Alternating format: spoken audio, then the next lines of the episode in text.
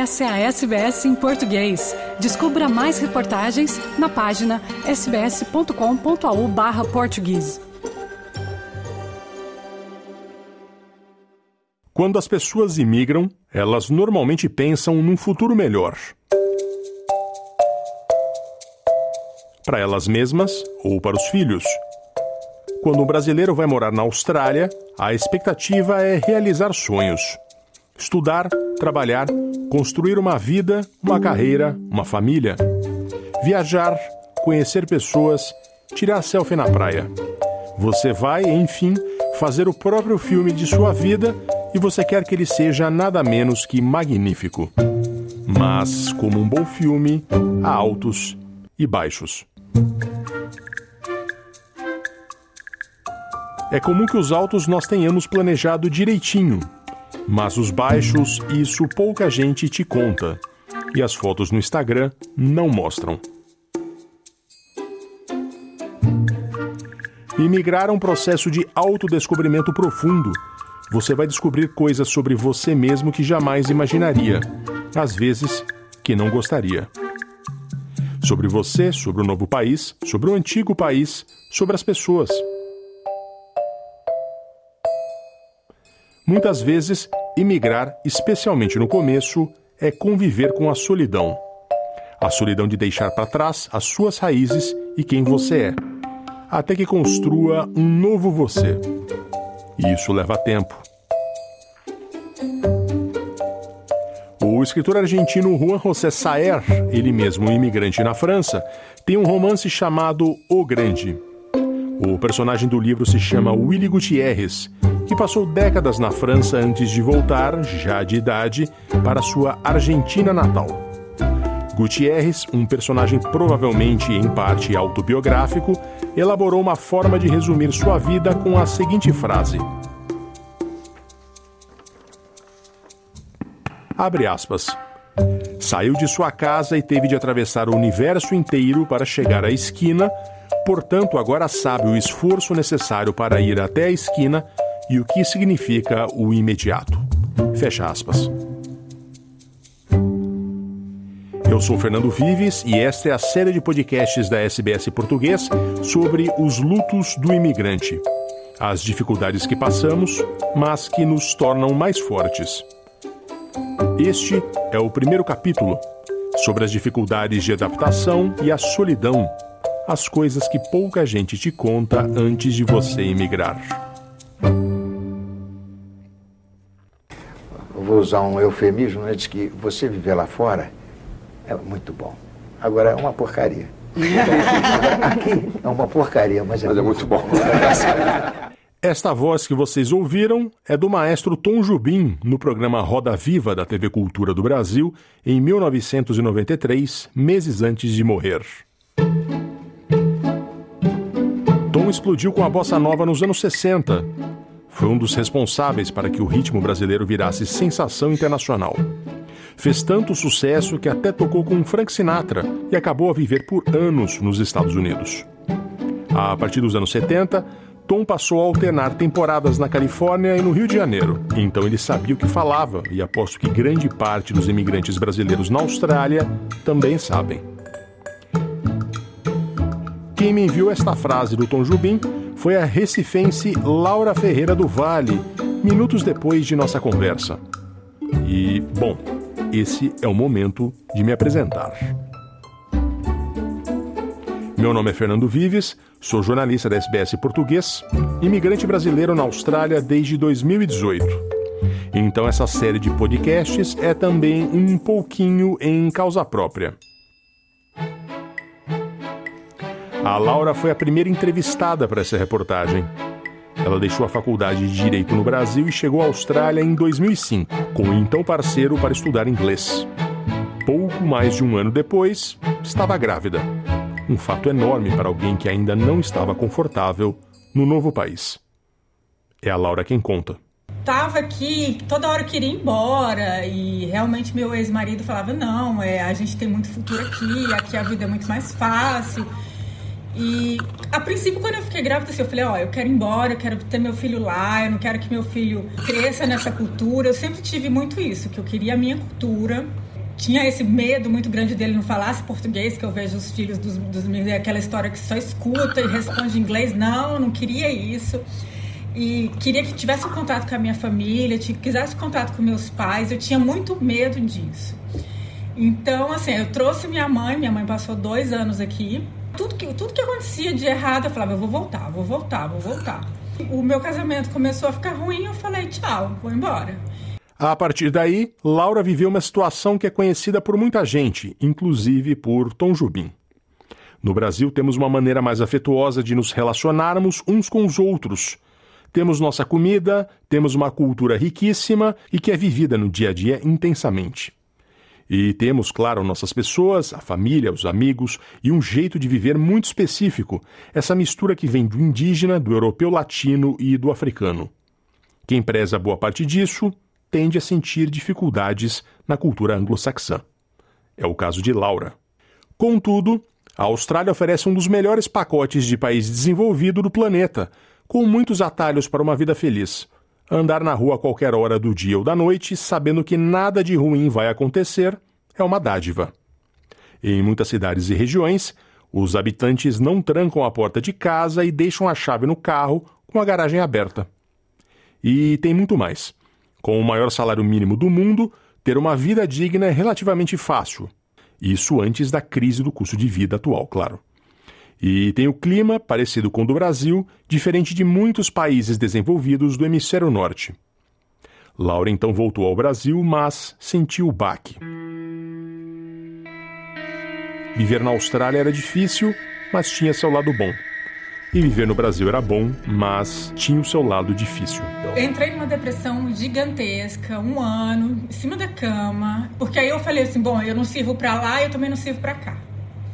Aí foi aquela questão de você voltar para o Brasil e de que as suas amizades já não são mais mesmas, porque você mudou, né? E a minha questão é essa, assim, por que que eu fui ver o que que tem ali, né, do outro lado? Ignorância é, é, é bênção, né? Tudo bem, mas eu vivia no Brasil com a cabeça na Austrália também.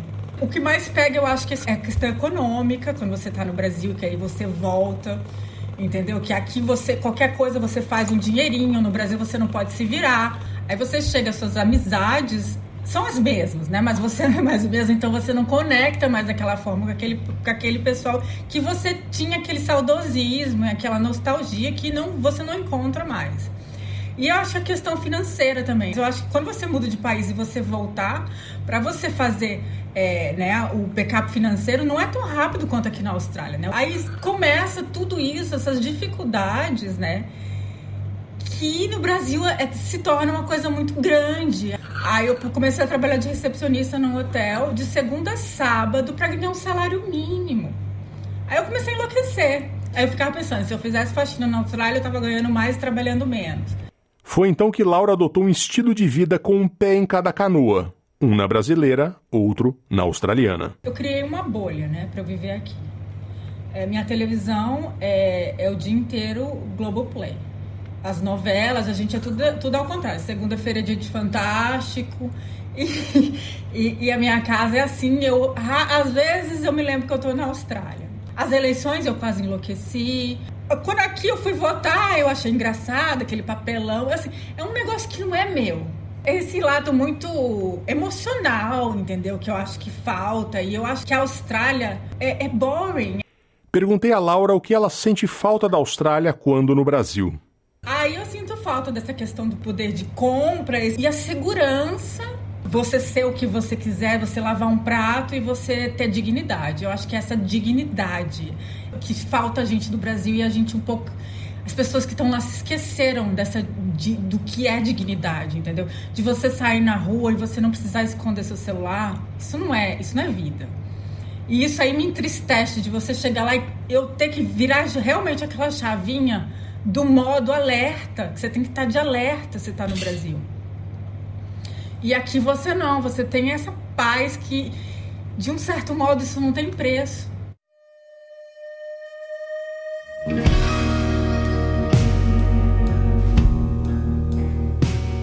Depois de anos, Laura conseguiu criar sua própria bolha de brasilidade na Austrália. Outras pessoas tentam a imersão na cultura local. A urbanista Gabriela Ortega tem 39 anos, quatro dos quais a viver em Down Under. Natural de Piracicaba, passou boa parte da vida adulta em São Paulo, onde trabalhou, fez muitos amigos e participou de ativismos, uma vida social agitada na capital paulista. Para ela, fazer amizades em Sydney com australianos é um desafio. Eu tenho muita dificuldade de fazer amizades aqui. A impressão é que eu tenho é que eles não se abrem muito para outras amizades, principalmente de outras culturas mesmo, que sejam bem divergentes e tudo mais. Então, eu tenho muita dificuldade porque no Brasil eu fazia amizade muito facilmente, assim. Então, eu tinha os amigos do trabalho, os amigos do circo, os amigos da yoga, os amigos dos ativismos que eu fazia. Aonde eu ia, eu fazia amizade. Os amigos do prédio que eu morava. E aqui eu não tenho, eu não tenho uma amizade australiana em quatro anos, por exemplo. Porque o convívio não, não extrapola para além daquela atividade da qual você está fazendo. Some-se só o fato de eu já ser mais velha, então eu tô com 39, e muitas pessoas na minha faixa etária já estão casadas, já estão com filhos, e às vezes as prioridades são outras, e aí fica muito na dinâmica do partner e de casais. Eu não estou mais na escola estudando inglês, que tem um monte de gente de vários países estudando inglês, né? É, já é um outro estágio também da, da vida. Gabriela relata ter certa frustração com as inevitáveis diferenças entre a língua portuguesa e a inglesa. O jeito de pensar é diferente, as referências são diferentes. E isso muda diretamente a pessoa que ela é nos dois países tem uma coisa que às vezes me incomoda um pouco, mas em, em, em, mim mesma, né? Não é, não é na cultura aqui. Mas é o fato de muitas vezes eu não conseguir ter o senso de humor que eu tenho no Brasil, porque o humor é diferente, né? O tipo de humor é diferente, as piadas são diferentes, os memes são diferentes. Então, aqui eu sou uma pessoa mais séria do que, do que no Brasil, porque tem piadas que eu vou fazer aqui que não vão fazer sentido. Ou tem, sei lá, ditados que não vai fazer sentido sabe? Ou mesmo gírias. Então, o meu senso de humor aqui não é igual ao do Brasil, definitivamente. Eu sou uma pessoa mais séria aqui, porque culturalmente é diferente, então não dá para fazer o mesmo humor, por exemplo. E também, falando inglês fluente, mas muitas vezes em conversas mais profundas ainda faltam é, muitas palavras para dizer exatamente aquilo que eu queria dizer. E aí, às vezes, isso me incomoda, porque se eu preciso ter alguma conversa que ela é bem profunda e se eu sei que ela vai acontecer, tudo bem, aí eu, eu procuro antes os melhores termos. Como o inglês não é a minha língua nativa, então às vezes eu, eu me sinto um, um pouco mal comigo mesma, porque se acontece uma conversa que eu não estava esperando, às vezes eu sinto que eu sou meio levemente rude, entre aspas, sendo que, porque eu não tinha a palavra mais adequada no momento, eu achei que eu soei um pouco mais rude, ou um pouco mais séria. Ou ao contrário, em momentos que eu tinha que ser mais firme, eu achei que eu fui, sei lá, meio fofa, meio soft demais, porque eu não tinha o vocabulário exatamente do que eu queria falar correto para aquele contexto de conversas mais sérias.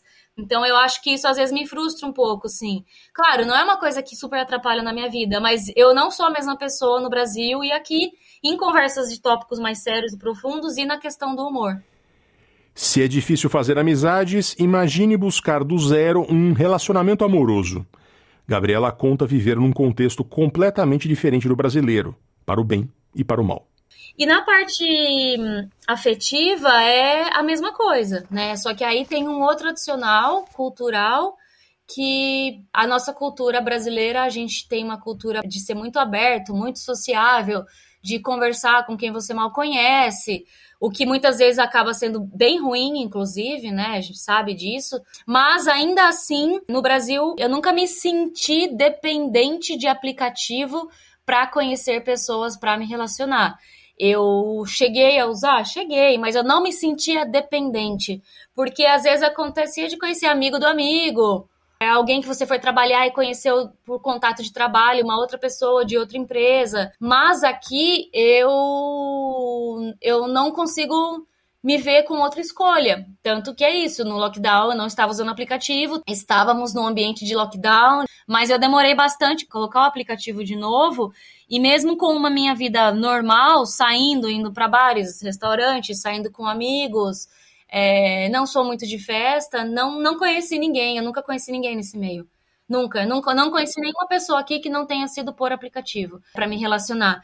E isso para mim é bastante frustrante porque eu sou uma pessoa bastante sociável e comunicativa, mas não, não acontece. Eu acho que existe uma, uma, um fator aqui também que que colabora com isso e não, não é um julgamento de ser ruim ou bom, mas eu acho que é uma característica dos homens australianos em si. Eles não, não saberem, às vezes, ficarem inseguros na, naquele momento ali, vai, da, do, da paquera e tudo mais, de entender se você tá afim ou não e ter um receio de estar sendo, te, te assediando. Porque aqui a questão do assédio pega muito mais. Então, é, eu acho que às vezes existe, existe muito receio deles de chegar em você num bar e não ter certeza se você quer e você chamar o, o segurança e falar, olha, ele tá me assediando. E então eu acho que existe esse. Eu não, não os julgo, eu entendo de onde vem esse receio, mas eu acho que isso também pode ser um ponto favorável a, a, a essa dificuldade, entendeu? Aplicativos de relacionamentos funcionam como um grande cardápio. Quando acontece de começar uma conversa com alguém, Gabriela relata que anunciar ser brasileira pode resultar em se ouvir uma chuva de clichês desagradáveis. Eu evito falar que eu sou brasileira, mas claro que quando a pessoa conversa comigo, ela já percebe pelo meu accent, mas já em aplicativo mesmo, eu não coloco em aplicativo, isso é bom falar. Eu não boto de onde eu sou no aplicativo, eu não coloco Brasil porque isso acaba sendo muita sendo antena mesmo, né? Puxa muitas muitos caras querer te conhecer pelo fetiche da mulher brasileira, sabe? Ai, o sexo, ai, porque isso, é porque aquilo. Então assim, eu não boto e acho que quase nenhuma das minhas amigas também não botam que são do Brasil. Então esse assunto vai sair depois que deu o match com a pessoa, sabe? E mesmo assim, dando match com a pessoa, já não foi nenhuma nem duas vezes que eu falei: "Ah, ah onde você é? Ah, do Brasil". Aí o cara vai e responde hot, bota um foguinho. Tipo, meu amigo, isso não é legal. tipo, isso não é legal de se ouvir, sabe? Tipo, porque cai numa puta objetificação nossa, né? E não é legal. Então, já aconteceu isso, não foi uma nem duas vezes em aplicativo. E também já aconteceu trabalhando, né? Eu, meu trabalho eu preciso falar bastante no telefone. Então, já aconteceu de eu estar falando com subcontratado. E aí o cara, perguntar, ah, de onde você é, né? Daí eu falei, ah, do Brasil. Ah, logo reconheci pelo seu accent. Ah, seu accent é sexy, não sei o quê. Tipo, e eu trabalhando, sabe? E, e eu, e, e, assim, e o cara também, mas, né? E aí eu de eu falar pro meu colega de trabalho, ó, oh, esse subcontratado aqui, eu não, eu, não, eu não prefiro não lidar mais com ele porque aconteceu isso e aquilo. Então, a partir de agora, você faz a comunicação com ele. Ou um outro cara também, que que perguntou de onde eu era, daí eu falei, daí ele respondeu meu e-mail, mandou um negócio que eu tava precisando dele, e aí ele falou: "Ah, nunca perca o seu accent". Tipo, é muito bonito, mas assim, sabe, não não cabe você falar isso, sabe? Tipo, eu, eu sei que ele não quis dizer bonito, ele quis dizer outra coisa. De propósito, uma das tatuagens que eu fiz aqui na Austrália, eu escrevi na minha perna atrás, na panturrilha, eu escrevi latina. Daí agora eu vou tatuar, acho que na outra, and proud. Foi por conta disso, porque, tipo, eu, eu quero ser respeitada pelo que eu sou e tenho orgulho de ser latina, só que é muito foda o que a gente passa, assim. É... Eu acredito que na Austrália seja um pouco diferente de outros lugares do mundo. Eu acho que aqui é um pouco mais evoluído para esse tipo de coisa, mas ainda assim a gente passa por isso.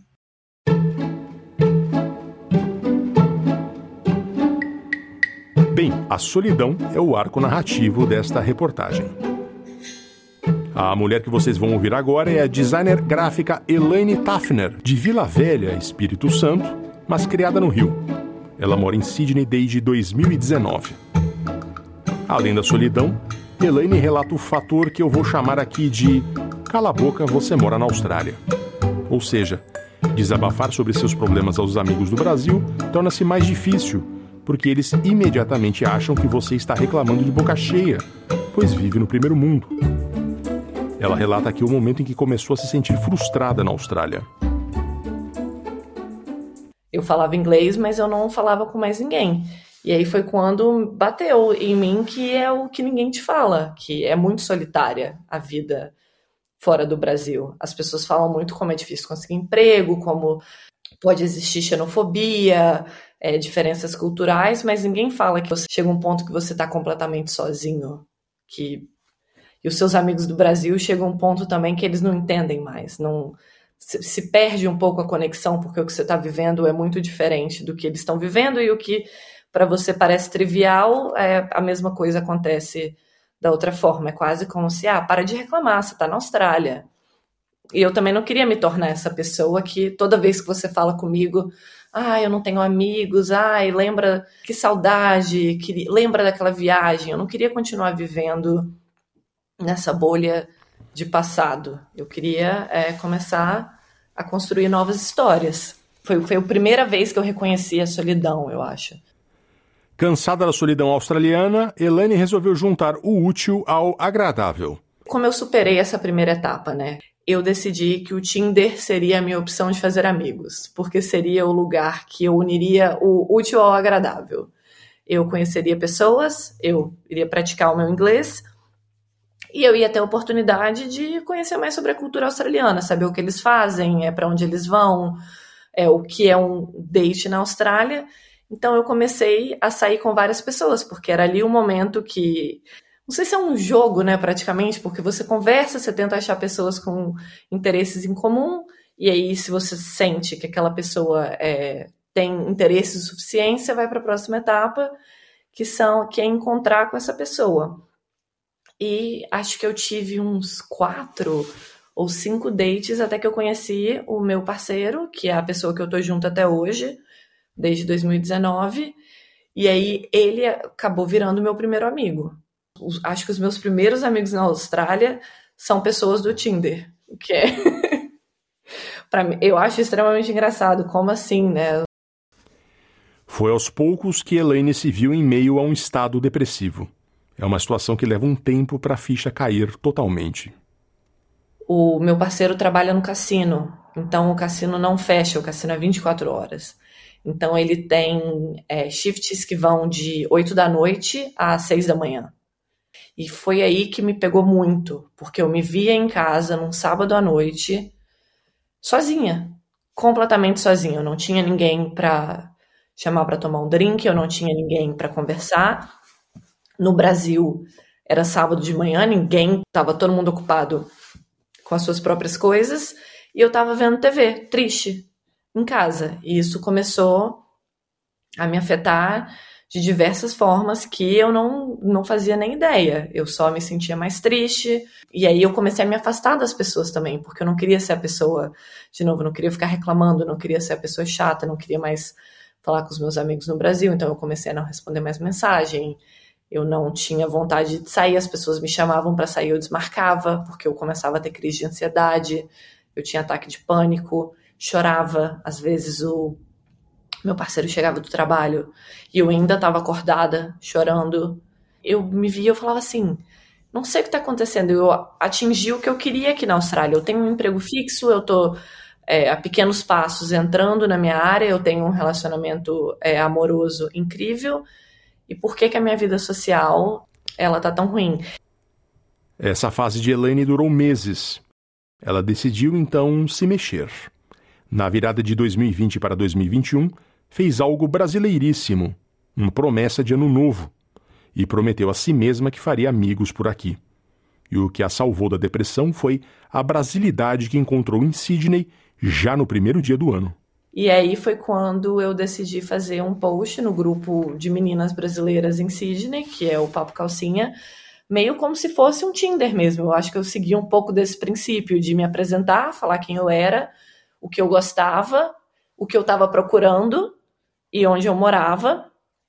E aí eu lembro que muitas pessoas me responderam. E eu lembro que uma menina me respondeu assim: Ah, eu moro do lado da sua casa, vem aqui.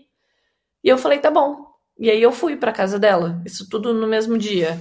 É, isso era primeiro de janeiro, isso foi logo depois da, da virada de ano. Eu estava muito focada no meu objetivo de virada de ano. Já, já comecei colocando check na minha listinha no primeiro dia do ano. E aí eu lembro que eu fui para casa dela, eu conheci ela, conheci o namorado dela da época, conheci os amigos que estavam lá mortos de ressaca do, da festa da noite anterior. E eram todos brasileiros, mas eu lembro que eu me senti como se eu estivesse em casa. Foi aquele sentimento de essas pessoas eu são pessoas que no Brasil eu escolheria estar junto. E eu lembro que o meu parceiro me ligou e falou assim: cheguei em casa, cadê você? Eu falei: ah, uma menina respondeu meu post no grupo do Facebook, eu tô aqui na casa dela, vem cá. E eu lembro que quando ele chegou, ele foi muito bem recebido também. E eu lembro que isso para mim foi uma coisa muito importante, porque como ele era o meu melhor amigo nesses últimos dois anos, para mim era muito importante que as pessoas que eu conhecessem abraçassem ele da mesma forma que me abraçassem.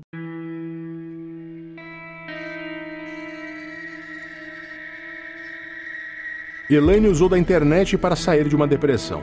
Gabriela como ponto de relacionamentos. Laura para trazer o Brasil à sua casa. Agora, e quando a internet ainda não existia? Ligar para o Brasil era um pesadelo, né? A gente tinha que botar aquelas moedinhas malucas de 20 centavos ali na cabine telefônica e tentar resumir tudo. Esta é a voz do também capixaba Gel Freire, de 57 anos. Eram dois dólares, aliás, que custava para você ligar para o Brasil. Era caríssimo, muito caro. É, nessa brincadeira, 80 dólares. Putz, 80 dólares na época, pelo amor de Deus, caríssimo, né? Gel chegou na Austrália com a cara e a coragem em 1989. A internet comercial ainda estava há anos de ganhar o planeta a solução para matar a saudade no Brasil era o telefone ou as cartas. Quer dizer, segundo o Gel, nem as cartas adiantavam. Para enviar cartas para o Brasil, esquece, né? Que no final você acaba, de uma certa forma, perdendo os sentimentos de você escreve, escreve, você enviava para você receber o retorno por aí um, um mês, duas semanas para chegar, duas semanas para retornar, se eles retornassem. Porque é uma coisa engraçada, né?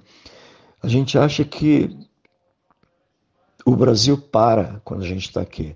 Na verdade, a vida lá continua perfeitamente. Nós aqui que pensamento é totalmente voltado ao Brasil.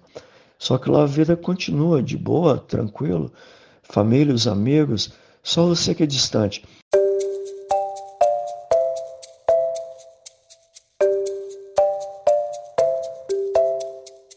Há tanto tempo na Austrália, Gel encontrou nos canarinhos de Sydney o senso de comunidade que precisava. Os canarinhos são uma espécie de clube informal brasileiro voltado para as peladas de futebol aos domingos no Centennial Park, em Sydney. Eles existem desde 1972. São tão tradicionais que viraram um hub de vários ex-jogadores australianos e integrantes da imprensa esportiva aqui a tradição fez o conselho local a dar o nome dos campos de Brazilian Fields. Gel hoje é presidente do clube e um dos que fazem acontecer. Não poucas vezes, ele atua como psicólogo para quem tem o baque da solidão. Que nesse dia, um garoto muito bonito, os olhos azuis, e de repente ele simplesmente deixou, cara, eu estou sentindo muita solidão. O garoto chorou, convulsivamente e, dizendo o quanto ele sentia falta do Brasil, como ele se sentia solitário aqui, isso, aquilo. Claro, a gente apoia ao máximo. É uma pessoa muito carinhosa. Todos nós estamos à mercê desse sentimento. É, pode aparecer do nada. E foi incrível, foi incrível ver o garoto de repente ele deitar no gramado, botar as mãos na cabeça assim e chorar tanto, a gente tem que conversar bastante com ele. Acontece facilmente. Gel chegou a ficar inacreditáveis 14 anos sem ir ao Brasil. Para ele, a sensação de pertencimento será sempre difusa e temos que nos habituar que somos pessoas de dois mundos. A gente hum, nunca supera. Eu ouço de muitos de nós, das antigas aqui, aliás.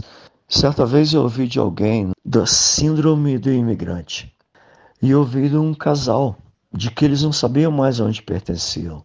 E hoje talvez eu me sinta assim. Eu já ouvi isso dos gregos, que também gregos nascidos aqui, que vão para a Grécia é, com sotaque é, e que dizem que não pertencem, que são gringos lá.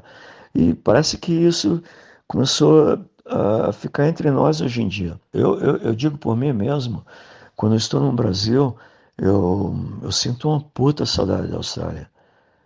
Quando eu estou aqui, Eu sinto a tremenda saudade do Brasil.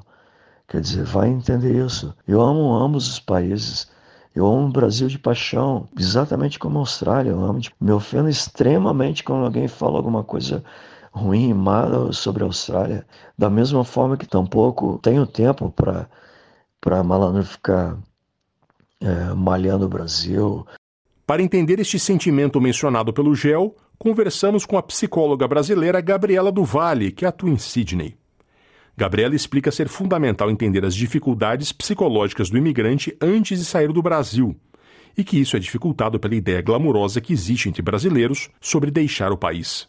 Então, o fato de elas já não terem esse conhecimento, né, e ninguém para falar sobre isso antes de chegar aqui, isso já chega com um ponto negativo, entende? Já chega nessa falta de informação e principalmente de informação sobre si mesmo, sobre esse processo de mudar de país, esse processo psicológico de ajuste à cultura. O fato da pessoa chegar aqui sem isso já coloca ela em desvantagem. O segundo ponto, eu acredito que tem essa questão entre cultura. A gente tem no Brasil, né, concepções, ideias, pensamentos, crenças compartilhadas sobre o que, que é morar no exterior. Então, essa ideia de morar no exterior vista do Brasil, ela está associada a ideias de sucesso, riqueza, status, boa vida, ser bem sucedido, se deu bem na vida, né? Então, tem essa visão de lá que muitas vezes é o que motiva as pessoas a fazerem esse movimento. Gabriela Duval usou a metáfora do narciso para explicar o desafio que os imigrantes passam na Austrália e em qualquer lugar. O Narciso, né, é, é, aquele conto da, daquela pessoa muito bonita que se apaixonou por ela, mas a parte que eu quero usar e que eu quero pegar uma licença poética aqui para poder falar sobre isso, muitas vezes aquilo que se vê no reflexo não é aquilo que está embaixo da superfície, mas uma projeção das nossas próprias ideias e uma projeção daquilo que a gente gostaria. Na falta de informação, a nossa percepção humana ela, ela é levada a completar espaços vazios, como assim como vários pontinhos juntos são percebidos como uma figura, como uma imagem. E na história do Narciso, ele se afoga porque ele se apaixonou pela própria imagem, que foi a projeção dele ali naquela na, na superfície da água, e ele cai dentro da água, mas ele não sabe nadar. E eu acho que muitos imigrantes vêm com isso. Alguns, alguns se afogam, né? Alguns se machucam muito, porque, a, porque esse processo ele muda muito a psicologia. Então, é, a experiência da água ali e de entrar naquela água, ela vai ser muito diferente do que se viu de fora. Então, a, o processo de imigração visto de fora, tem fotos do Instagram, que é o nosso grande catálogo turístico de felicidade, mas de dentro, ele tem uma dor, né, que ela nem sempre pode ser compartilhada, principalmente com as pessoas que estão do lado de fora lá. A resposta da rede de suporte dessa pessoa, muito comumente, que são as pessoas que ficaram no Brasil, é: não, mas o exterior é muito bom, por que você está reclamando? Então isso gera muita culpa também. É muito que o que é preciso saber é, sobre esse processo é que ele não é tão bonito quanto parece é que ele tem esse lado B, que ele tem esses bastidores, esse ponto dolorido e que ele vai demandar muito da habilidade de cada pessoa internamente, de resiliência, de autoconhecimento.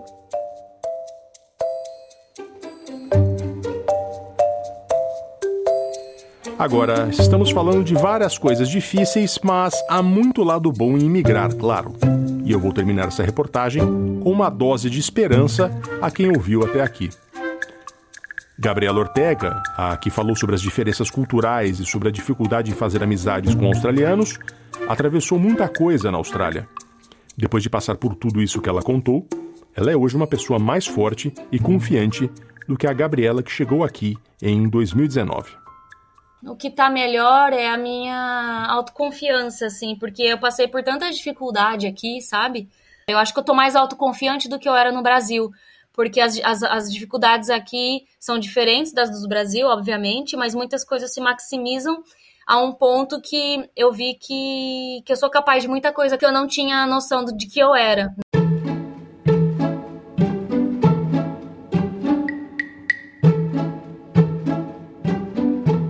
Esta reportagem é a primeira da série de podcasts da SBS Português sobre os lutos do imigrante.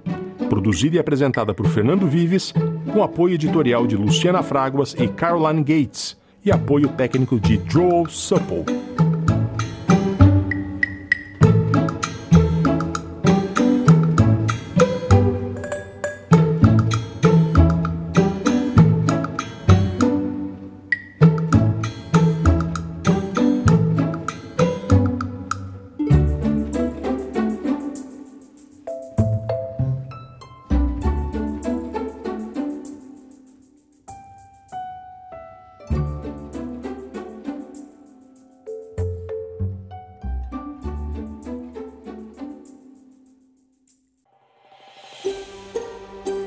Ouvir mais notícias como essa? Ouça na Apple Podcasts, no Google Podcasts, no Spotify ou em qualquer leitor de podcasts.